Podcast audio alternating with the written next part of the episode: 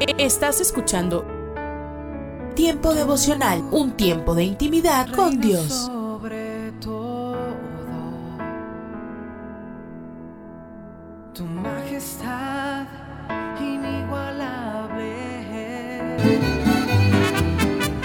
Las emisoras de Rema Radios tinieblas perdido en la a través de Tuning y Seno Radio maneras que cambiara mi vivir. y en nuestra página web remarradios.witsai.com diagonal radios. Y nunca, nunca pude hallar la solución. Mi Dios solo mío. Mi identidad está en la roca. Escucha y comparte. Comparte. Mi salvación Tiempo devocional en las plataformas Spotify, Google Podcast, Amazon Music y donde quiera que escuches tus podcasts. Dios me has escogido, me has adoptado. Aún recuerdo aquel momento en el que te Escucha, escucha Tiempo devocional de lunes a viernes a partir de las 6 a.m. Recuerdo a través de Rema Radio. necesitaba. Sábados y domingos 8 a.m. por Rema Digital Radio. Gracia que ni en mil años podré merecer. Recuerdo ver en tu mirada perdón de un padre que me amaba. Estos son los proverbios de Salomón, hijo de David. Día 24, capítulo 24. Sabios consejos de Salomón, escritos pensando en ti. Décimo noveno. No envidies ni busques la amistad de los malvados, pues solo piensan en la violencia y solo hablan de matar. Vigésimo. Construye tu casa con sabiduría y entendimiento, y llena sus cuartos de conocimiento, que es el más bello tesoro. Vigésimo primero.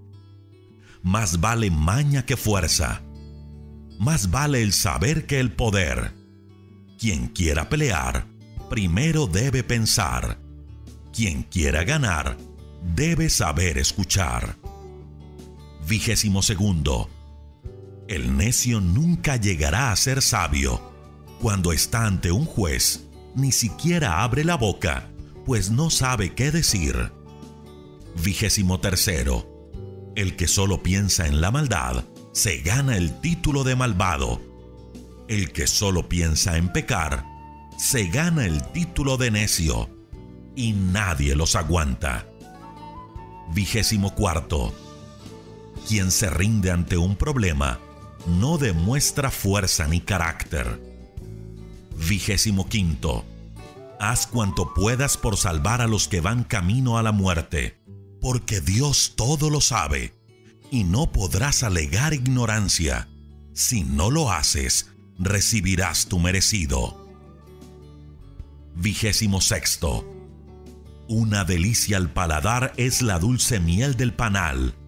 Cómela, jovencito, saboréala. Dios quiera que en la sabiduría halles esa misma dulzura.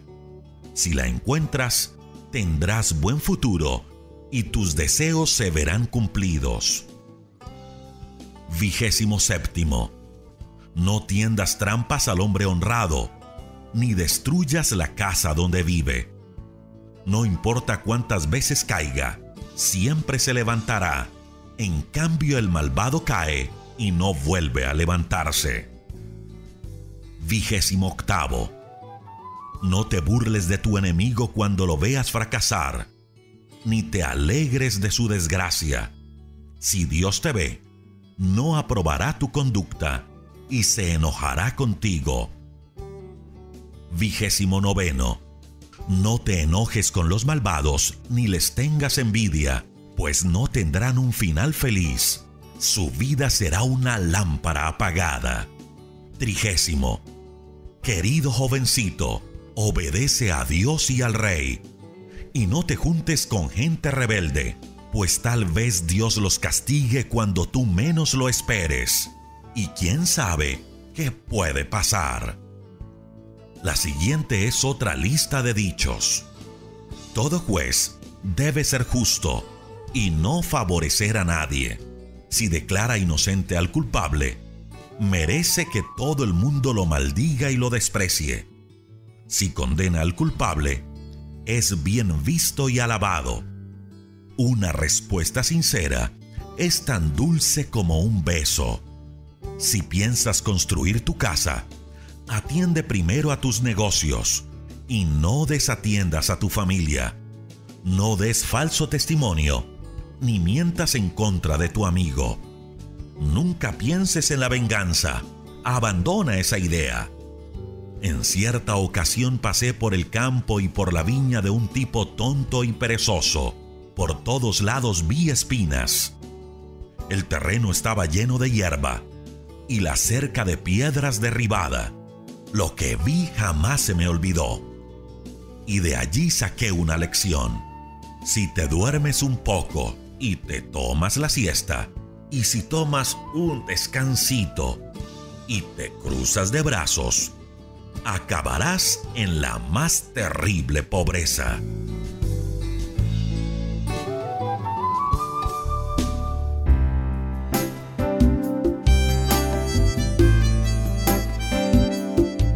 Alimento para el alma. Lecturas diarias de inspiración producidas por Radio Transmundial.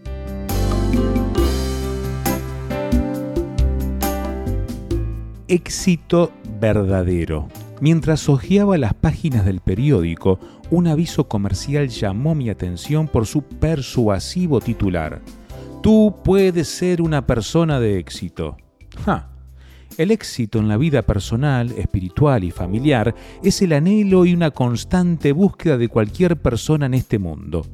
Pero no todos lo consiguen, pues hay enemigos muy fuertes que obstaculizan nuestro desarrollo e impiden nuestra prosperidad. Uno de los más grandes de ellos es el temor. El temor se nos ha vuelto familiar y lo que no sabemos es cuán destructivo puede ser si no lo combatimos, si no lo vencemos en el nombre del Señor Jesús. Si usted está empeñado en lograr un propósito, sea estudio, trabajo, negocio o ministerio, deberá desechar el temor y con él los grandes impedimentos y daños que acarrea. En la parábola de los talentos, Mateo 25, 14 al 30, el maestro nos muestra una actitud de temor en el versículo 24 y 25, que dice así, pero acercándose también el que había recibido un talento, dijo, Señor, te conocía que eres hombre duro, que ciegas donde no sembraste y recoges donde no esparciste, por lo cual tuve miedo y fui y escondí tu talento en la tierra. Aquí tienes lo que es tuyo. Qué triste. El temor puede hacerte desperdiciar tus mejores oportunidades. Dios nos ha dado la vida y muchos bienes para que los administremos. Esto es lo que llamamos mayordomía, pues gran parte de la bendición que recibimos de Dios nos llega como resultado de nuestro buen servicio, perseverancia y fe en el Señor. Echa fuera tu temor y serás perfeccionado en el amor. Meditación escrita por Ariel Batallanos, Bolivia.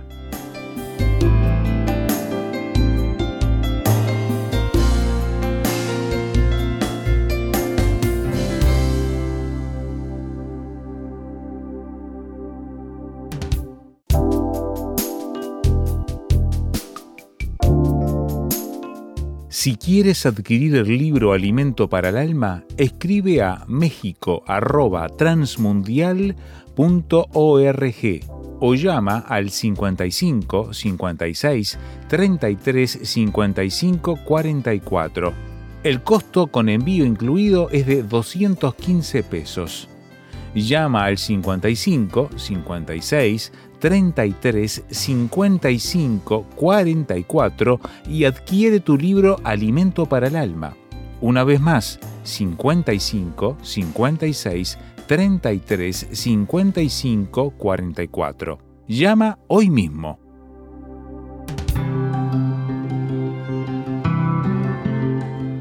Somos mujeres de esperanza. Unidas elevamos nuestras voces al Señor, orando por nuestro mundo.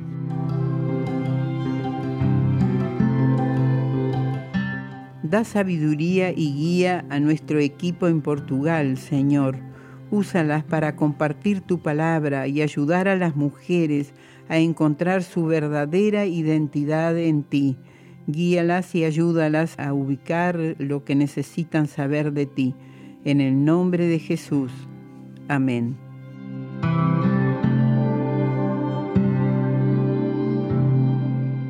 Descarga el boletín de oración con todas las peticiones del mes, artículos adicionales para sembrar esperanza en mujeresdeesperanza.org o solicítalo por WhatsApp al signo de más 598 91 610 610.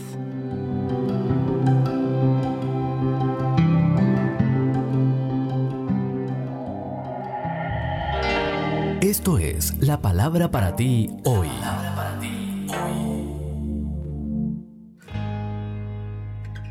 Y la palabra para ti hoy es Practica la palabra de Dios, escrita por Bob Gass. En Santiago 1.25 leemos, recibirán bendición al practicarla.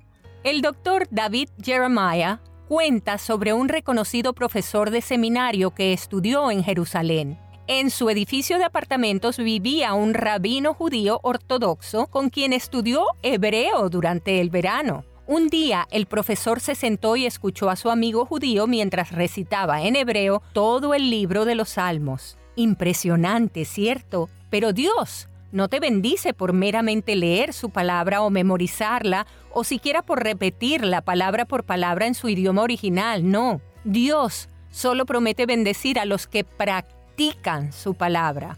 Leer tu Biblia sin ponerla en práctica es como ir a un buen restaurante y comerte el menú e ignorar la comida. no se contenten solo con escuchar la palabra, llévenla a la práctica. El que escucha la palabra pero no la pone en práctica es como el que se mira el rostro en un espejo y después de mirarse se va y se olvida enseguida de cómo es. Pero quien se fija atentamente en la ley perfecta que da libertad y persevera en ella, no olvidando lo que ha oído, sino haciéndolo, recibirá bendición al practicarla. Versículos 22 al 25. Uno de los peligros de disfrutar de una excelente predicación es que después de escucharla te vayas a tu casa conmovido, pero igual. Conocer la Biblia es esencial, pero en realidad tener un conocimiento intelectual de las escrituras puede regar una raíz de orgullo espiritual en tu corazón y hacer que termines aplaudiendo las escrituras en vez de aplicarlas. Así que la palabra para ti hoy es practica la palabra de Dios.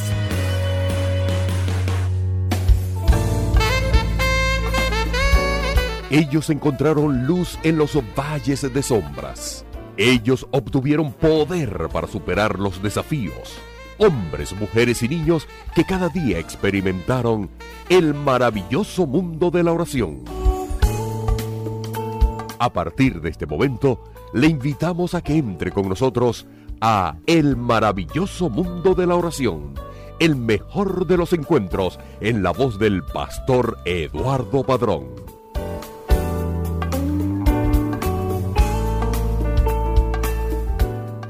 Con el placer de poderle llevar un tiempo diferente y con una reflexión que le ayude en su vida de oración, le damos una cordial bienvenida a este espacio, El maravilloso mundo de la oración. Este es el programa dedicado a tocar esos temas valiosos para la vida espiritual y en el que respondemos sus inquietudes sobre la oración. Le saluda a este servidor quien les habla Eduardo Padrón y le animo a que anote la dirección que le daremos al finalizar este espacio si desea comunicarse con nosotros.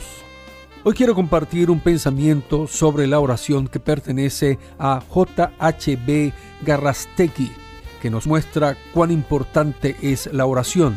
El pensamiento dice de la siguiente manera, la oración no puede tener vacaciones, es como la respiración del aire o como la circulación de la sangre es menester orar siempre y sin desmayar. Nunca podremos dejar de decir que la vida genuinamente en Cristo solo puede vivirse cuando nos paramos en su palabra. Hay quienes pretenden hacerlo sobre sus ideas, sus pensamientos, pareceres y voluntad. Pero la vida cristiana se vive en la palabra o simplemente se estará viviendo en otra cosa. Igual sucede con la oración. A pesar de que podemos contar con la comprensión de Dios en cuanto a nuestras debilidades, la vida de oración también debe vivirse de acuerdo a las reglas que hallamos en la revelación divina, la Biblia. ¿Qué podemos decir sobre la oración y la palabra de Dios? ¿Influye esto en las respuestas que recibimos? En breve responderemos estas inquietudes.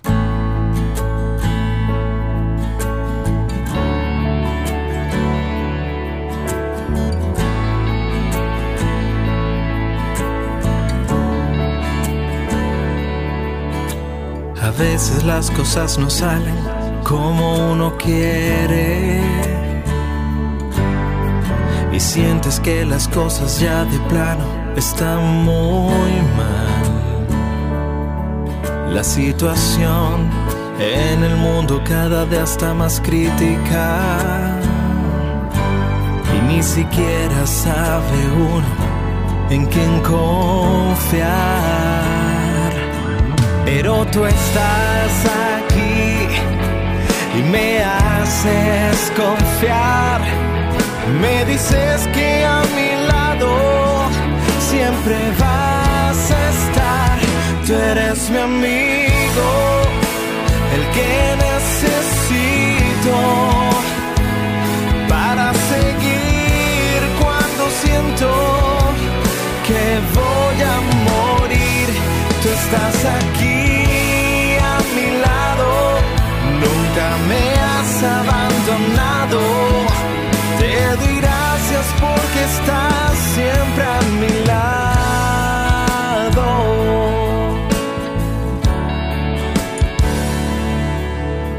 A veces las cosas no salen como uno quiere. Y sientes que las cosas ya de plano están muy mal. La situación en el mundo cada día está más crítica. Y ni siquiera sabe uno en quién confiar. Pero tú estás aquí y me haces confiar. Me dices que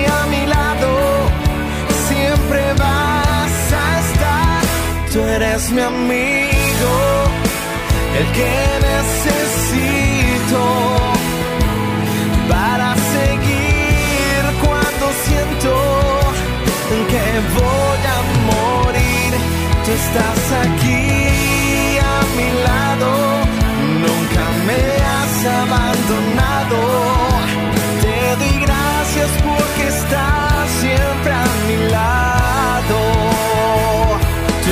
mi amigo, el que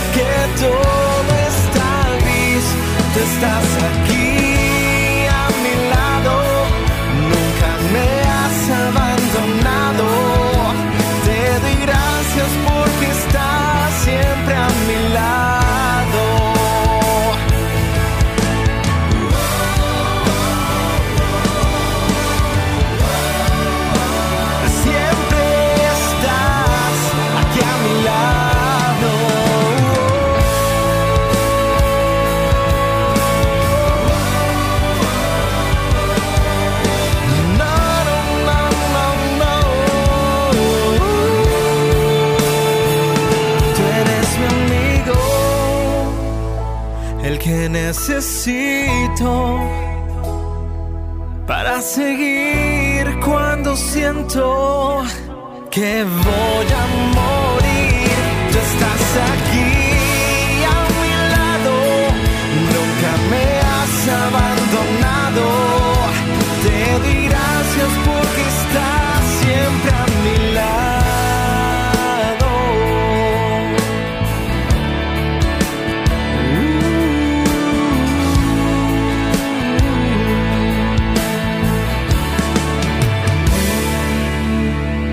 Escribió el pastor Charles Stanley en su libro Trátelo con oración que Dios no responderá nuestras oraciones si somos indiferentes a su palabra.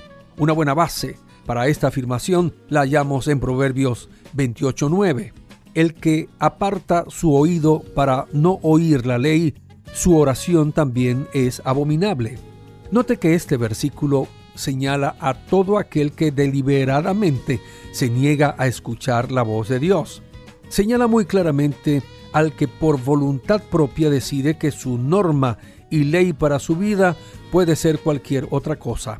No puede haber premio, ni respuesta, ni promesa cumplida para quien no la espera, ni la busca, ni se fundamenta en la palabra de Dios. Estos actos deliberados de desoír la voluntad de Dios demuestran que hay una rebelión contra la justicia de Dios capaz de trastornar la vida misma y de impedir que otros conozcan su justicia. Eso lo hallamos muy claramente en Romanos capítulo 1, versículo 18. No puede amar a Dios quien no cumple con su palabra, quien no la obedece. Jesús dijo muy claramente que quien le ama guarda su palabra y cuando se guarda la palabra hay comunión y respuesta a las oraciones. Por consiguiente, el Hijo de Dios tiene que ser muy cuidadoso con cualquier actitud que le aparte de su voluntad. Y no es que el Señor esté vigilándonos e incomprendiendo nuestras debilidades, es que a veces nos inclinamos hacia lo que no es lo correcto. ¿No se ha encontrado usted en alguna oportunidad haciendo lo que no es conveniente o lo que Dios no desea? ¿O cuando nos cuesta reconocer una falta o el orgullo impide que demos nuestro brazo a torcer? ¿Ha pensado de qué forma afecta esto nuestra vida de oración? Dios quiere que nuestra alma se quebrante con un deseo por su palabra. Como dice el salmista, quebrantada está mi alma de desear sus juicios en todo tiempo. Salmo 119, 20. Y aquí la palabra quebrantada tiene que estar hablándonos de una persona con un profundo deseo por la palabra de Dios, alguien con sed de leer, escuchar y obedecer su voz continuamente. Por tanto, debemos buscar constantemente las más profundas verdades de las escrituras. Nunca conformarnos con las viandas tan livianas que no satisfacen el hambre profunda por conocer y ajustar nuestras vidas con la palabra. Pablo animó a los colosenses para que las enseñanzas de Cristo fuesen abundantes en sus vidas. Esa palabra debía ayudarles a fin de que aprendieran y se exhortaran con sabiduría. Dios no puede negar sus bendiciones a aquellos que se preocupan por caminar en su voluntad. No negará sus respuestas a la oración de quien crece espiritualmente, pues es un creyente obediente. Dios envió al Espíritu Santo a cada uno de nosotros para que comprendamos por nosotros mismos lo que Dios dice mediante su palabra. Amigo mío, Muchos cristianos han vuelto las espaldas a la palabra de Dios, ya sea por falta de entendimiento o por falta de convicción. Otros no se oponen a oír la palabra de Dios, pero no hacen ningún intento por comprenderla ni aplicarla a sus vidas. También hay quienes nunca dedican tiempo para leerla. Cuidado, cuando vivimos con una Biblia cerrada, podríamos estar viviendo con un cielo cerrado y Dios quien desea respondernos y bendecirnos no responderá nuestras oraciones. Por tanto, amigo oyente, si su situación es esta, no está preocupado por leer, comprender y obedecer la palabra de Dios, ¿no es hora de ponerle un remedio? Comience hoy mismo. Dios mirará con agrado su disposición y bendecirá su vida al cumplir su palabra en usted. Tenga presente que la palabra de Dios es la base más firme para su vida de oración. En ella hallará muchas promesas que Dios cumplirá en su vida. Además, al contar con el conocimiento de Dios y la guía del Espíritu Santo, usted podrá orar con mayor confianza y certeza de lo que Dios desea para su vida. Y descubrir la voluntad de Dios implica que tendremos las peticiones que le hagamos. Juan escribió para darnos esta certeza al decir, y esta es la confianza que tenemos en Él, que si pedimos algo conforme a su voluntad, Él nos oye. Y si sabemos que Él nos oye, en cualquier cosa que pidamos, sabemos que tenemos las peticiones que le hayamos hecho. Anímese y comience un plan de lectura bíblica sin apresuramiento. Trate de aprenderla, de entenderla y aplicarla a su vida. Comenzará a ver los cambios en su vida de oración.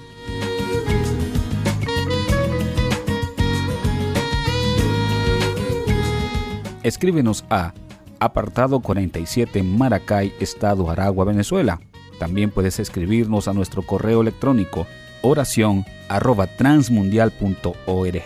Escríbenos también un mensaje de texto a nuestro celular 0416 739 6277. Estamos en las redes sociales, el Facebook RTM de Venezuela y nuestra cuenta Twitter arroba RTM Venezuela. Y recuerda, la oración sí cambia las cosas.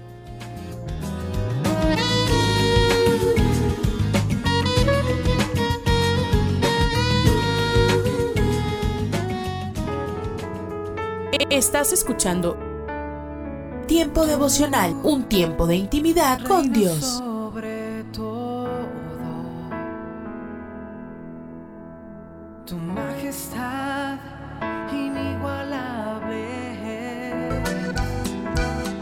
Escucha las emisoras de Rema Radios a través de Tuning y Seno Radio por supuesto es el Señor. y en nuestra página web remarradios.witsai.com diagonal radios.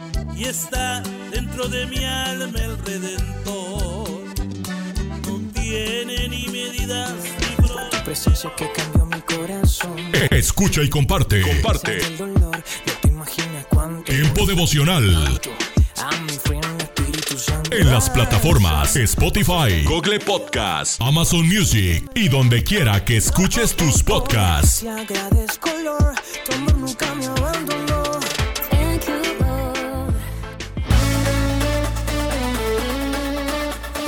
Escucha. Escucha Tiempo devocional de lunes a viernes a partir de las 6 a.m. a través de Rema Radio. Sábados y domingos 8 a.m. por Rema Digital Radio.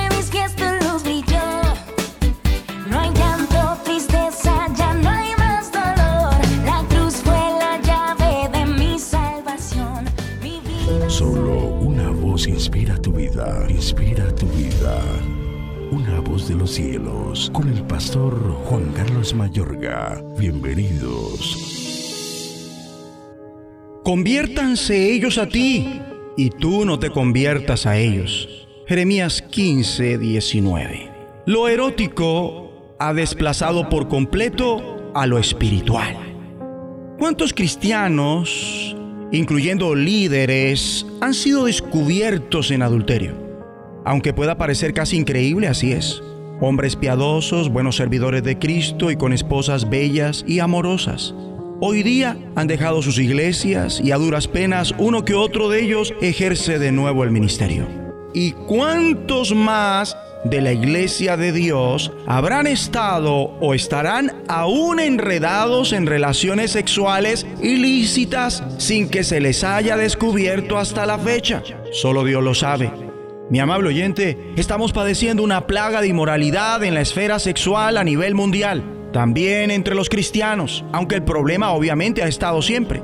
Escuche, eche una ojeada al Antiguo como al Nuevo Testamento para ratificarlo. Y esta problemática continuará con nosotros hasta que la carne del creyente llegue a su fin en la segunda venida de Cristo. De todos modos, estamos siendo testigos de alcances nuevos y preocupantes de dicho problema en todo el mundo. Y todo esto no es más que el resultado del rechazo a Dios y cualquier ética normativa basada en la revelación divina.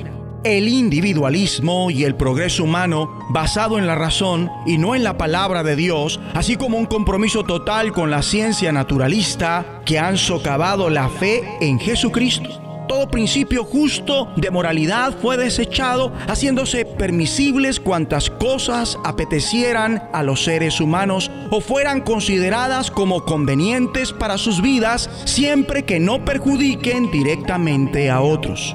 Y esto dio cabida a filosofías que desechan la realidad objetiva de lo sobrenatural, o por lo menos toda participación en la vida humana de lo sobrenatural que pudiera haber y manifiestan la capacidad del ser humano para realizarse por sí mismo a través de la razón, racionalismo, y el empirismo del método científico, cientificismo. Lo único que existe es el mundo natural, naturalismo, y en consecuencia el ser humano está solo en su universo, ateísmo. Esto conllevó a la siguiente corriente de pensamiento, que la existencia humana no tiene ningún significado objetivo y que podemos vivir para nuestra satisfacción personal como única realidad. Con este lema, si te agrada, hazlo.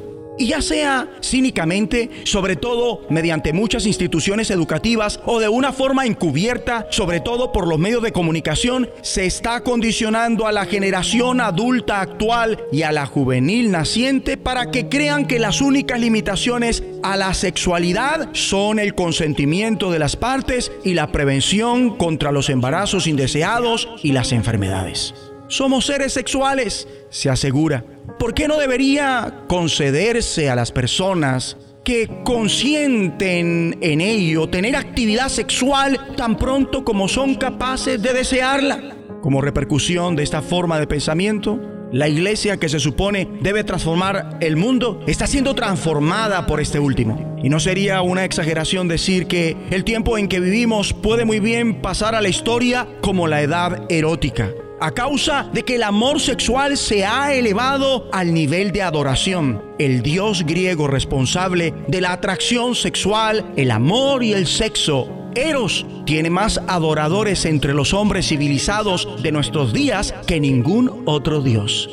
En el caso de millones de individuos, lo erótico ha desplazado por completo a lo espiritual. Esto lamentablemente, como la adoración a Eros está repercutiendo seriamente en la iglesia. El Evangelio diáfano de Cristo se contamina con suciedad que supura de detrás de los altares de abominación que se han levantado en todo el mundo. Después de Cristo, la pureza sexual del pueblo de Dios trazaba una clara línea divisoria con el mundo no cristiano. Y antes de la revolución sexual, lo mismo podía decirse en buena parte de la iglesia, pero las cosas han cambiado de manera contundente. El comportamiento sexual de muchos cristianos ha llegado al punto de no diferenciarse de aquel de los que no lo son. Desgraciadamente en el comportamiento sexual como comunidad cristiana se está en el mundo y se es del mundo. Oremos. Dios Padre, presérvanos para tu reino celestial de la plaga de inmoralidad en la esfera sexual a nivel mundial. Ayúdanos a hacer la diferencia como pueblo tuyo con nuestra conducta sexual. Que sea sabido que aunque estamos en el mundo, no somos del mundo, también por una vida sexual que te agrada. Santifícanos en tu verdad. Tu palabra es verdad. En el nombre de Jesús de Nazaret. La voz de los cielos, escúchanos, será de bendición para tu vida. De bendición para tu vida. Pan dulce para la vida. Reflexiones con Carmen Reynoso. Quisiera hablarle hoy de esos tesoros que Dios le ha dado. Su carro, su casa, trabajo, salud. No, no, no, no de eso. Aunque yo sé que todo eso es regalo de Dios. Pero quisiera recordarle de aquellos que la Biblia les llama herencia de Jehová. Sí, sí, sí, son sus hijos. Sin duda que usted les ama. Les tiene una buena escuela. Pero ¿saben ellos que usted les ama? ¿Les ha dicho? ¿Cuántas veces le ha escuchado últimamente? ¿Sabe cómo se llaman sus amigos? ¿Su maestra en la escuela? ¿Le ha preguntado cuál es la asignatura más difícil en las clases? Recuerde, amigo, amor no son solo palabras, son acciones. Un abrazo, una caminata, tiempo para escucharle, para compartir, para realmente conocerles. En esta sociedad donde muchos niños son accidente, no los esperaban, asegúrese usted de comunicarle que para usted, sus hijos son los más grandes tesoros que Dios le ha dado. Y muéstrele su amor, no solo con palabras, con sus hechos. Pan dulce para la vida. Reflexiones con Carmen Reynoso.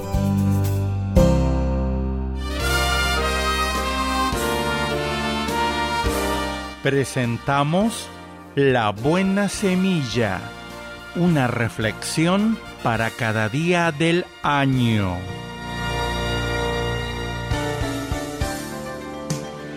La buena semilla para hoy se encuentra en Mateo 5:5.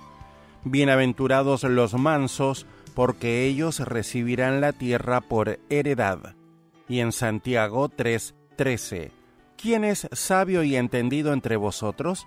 Muestre por la buena conducta sus obras en sabia mansedumbre. La reflexión de hoy se titula Bienaventurados los mansos.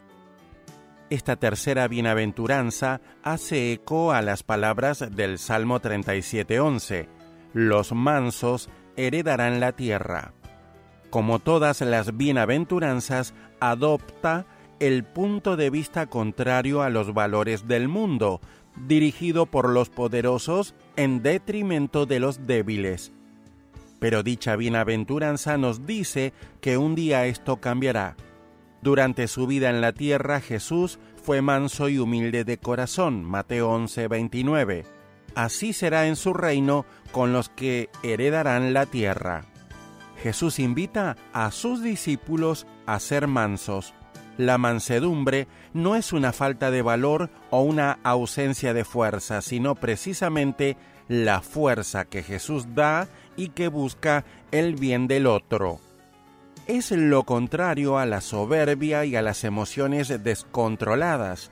El hombre manso a veces se escandaliza cuando el nombre de Dios o del Señor es blasfemado, pero nunca se enfada porque hieren su orgullo.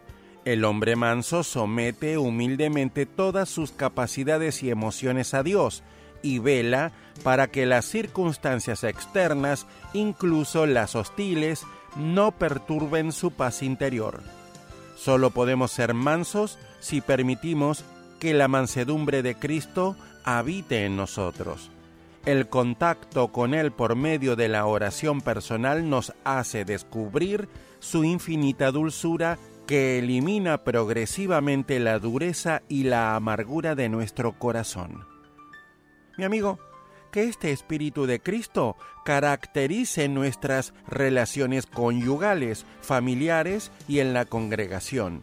Vestíos pues como escogidos de Dios, de entrañable misericordia, de benignidad, de humildad, de mansedumbre, de paciencia, dice la Biblia en Colosenses 3:12. Para escuchar este y otros programas, le invitamos que visite nuestra página web en labuenasemilla.com.ar.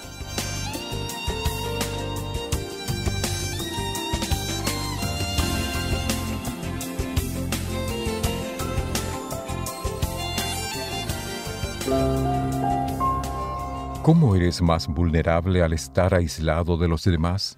¿Cómo puedes acercarte a otras personas? El pensamiento de hoy está escrito por Win Collier. Win escribe. Soren Salker pasó años fotografiando estorninos y su impactante espectáculo, las murmuraciones donde cientos de miles de estas aves se mueven con fluidez por el cielo. Observar esta maravilla es como sentarse bajo una ola ondulante y orquestada o una pincelada oscura con un caleidoscopio de formas. En Dinamarca, a esta experiencia asombrosa la llaman sol negro, como el libro de Salker. Lo más notorio es cómo los estorninos siguen instintivamente a sus compañeros más próximos, volando tan cerca que, si uno aleteara mal, sería calamitoso. Sin embargo, usan murmuraciones para protegerse entre sí. Cuando aparece un halcón, estrechan la formación y se mueven de forma colectiva, haciendo retroceder al predador que los atraparía fácilmente si estuvieran solos. Estamos mejor juntos que solos, como dice Eclesiastés, mejores son dos que uno porque si cayeren, el uno levantará a su compañero. También, si dos durmieren juntos, se calentarán mutuamente. Aislados somos presa fácil, estamos expuestos sin apoyo ni protección de otros pero con compañía damos y recibimos ayuda. Eclesiastés agrega, y si alguno prevaleciere contra otro, dos le resistirán, y cordón de tres dobleces no se rompe pronto. estamos mejor juntos bajo la guía de Dios. Oremos, Dios, ayúdame a permanecer en comunidad y brindar tu amor. El pensamiento de hoy fue traído a ustedes de parte de Ministerios Nuestro Pan Diario. Un mensaje a la conciencia. Un momento de reflexión en la vida diaria. Escúchelo hoy en la voz de Carlos Rey. En este mensaje tratamos el caso de un hombre que descargó su conciencia de manera anónima en nuestro sitio conciencia.net y nos autorizó a que lo citáramos como sigue. Dice la Biblia que solo el Padre Celestial sabe cuándo ocurrirán los eventos finales de la humanidad. Creo que a muchos esos eventos nos ponen a pensar y algunos hasta llegan a sentir pavor real ante el inminente juicio final. ¿Cuál debiera ser la actitud de un cristiano ante la verdadera posibilidad de que sucedan tales eventos? Este es el consejo que le dio mi esposa. Estimado amigo, usted nos está consultando acerca de los sucesos que la Biblia describe como parte del fin del mundo. Lo cierto es que las iglesias y sus dirigentes interpretan las sagradas escrituras de diversas maneras con relación a estos eventos que están por suceder. Por eso no tenemos la intención de aclarar cuándo sucederá lo que creemos, sino más bien de tratar de dar respuesta a su pregunta específica en cuanto a la actitud que debiera tener un cristiano al considerar tales eventos. ¿Hay alguna razón para sentir temor? Ser cristiano es seguir a Cristo, estudiando sus enseñanzas y esforzándose por ponerlas en práctica en la vida diaria. No es, como creen algunos, lo mismo que ser una buena persona. La Biblia deja en claro, de principio a fin, que es imposible llegar a ser lo bastante bueno por sí mismo. El apóstol Pablo lo dijo de este modo. Todos hemos pecado y por eso estamos lejos de Dios. Él no dijo que las personas malas han pecado, ni que la mayoría de las personas han pecado. Dijo más bien que todos hemos pecado.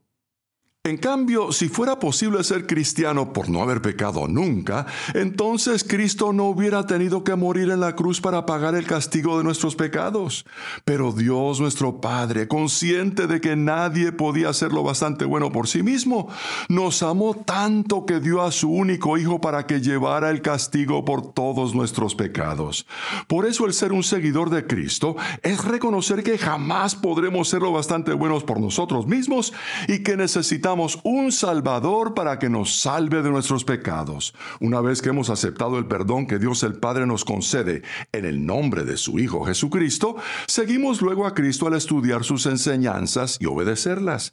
Quienes temen los eventos del fin del mundo y el juicio final no comprenden o no reconocen que Cristo está dispuesto a perdonar sus pecados y borrar todo aquello por lo que se les habría condenado. El castigo por sus pecados ya ha sido y se les ha declarado inocentes. Lamentablemente no todas las personas comprenden que ya se les ha ofrecido perdón por sus pecados y la entrada para pasar la eternidad en el cielo. En vez de aceptar el perdón, optan por rechazar a Cristo y el perdón que les ofrece. Por consiguiente, nuestra actitud como cristianos ante los eventos finales de la humanidad debe ser pedirle a Dios que esas personas lleguen a aceptar a Cristo y su perdón de modo que todos juntos podamos pasar la eternidad con Él. Con eso termina lo que recomienda Linda, mi esposa. Este caso y este consejo pueden leerse e imprimirse si se pulsa la pestaña en conciencia.net que dice casos y luego se busca el caso 659. Si desea comunicarse con nosotros, puede enviarnos su mensaje por correo electrónico. Esta es nuestra dirección muy fácil de recordar. Mensaje arroba conciencia.net. Un minuto con Dios, con el doctor Rolando Aguirre. En este primer mes del año necesitamos recordar que todo lo que hacemos es producido por la gracia.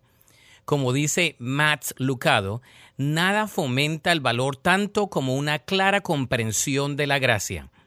Por lo tanto, nuestro punto de inflexión en la vida debe ser basado en la gracia que Dios derrama sobre nosotros. Cada día somos recipientes de una gracia que no se agota. Aunque enfrentemos desafíos, a través de la gracia divina, encontramos el poder para perseverar y para crecer en nuestra fe.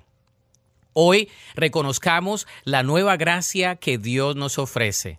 En lugar de permitir que la autocrítica y la culpa nos consuman, aceptemos el regalo de su gracia redentora para nosotros a diario.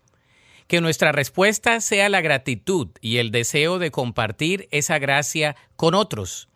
Que este día esté marcado por la conciencia de la nueva gracia que nos rodea a cada instante.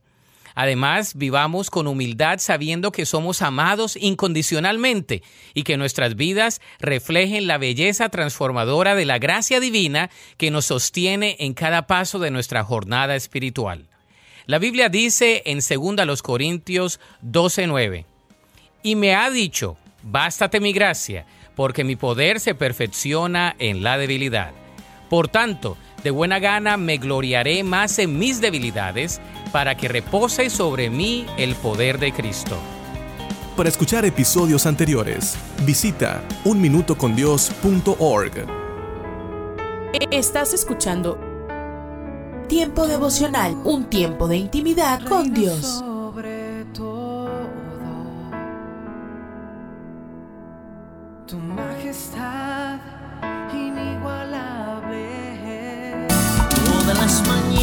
Escucha las emisoras de Rema Radios a través de Tuning y Seno Radio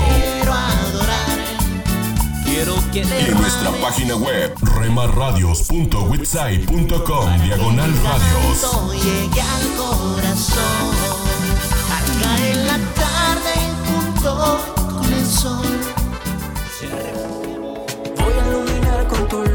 Escucha y comparte. Comparte. Tiempo devocional. En las plataformas Spotify, Google Podcast, Amazon Music y donde quiera que escuches tus podcasts. Para que linterna si estás conmigo.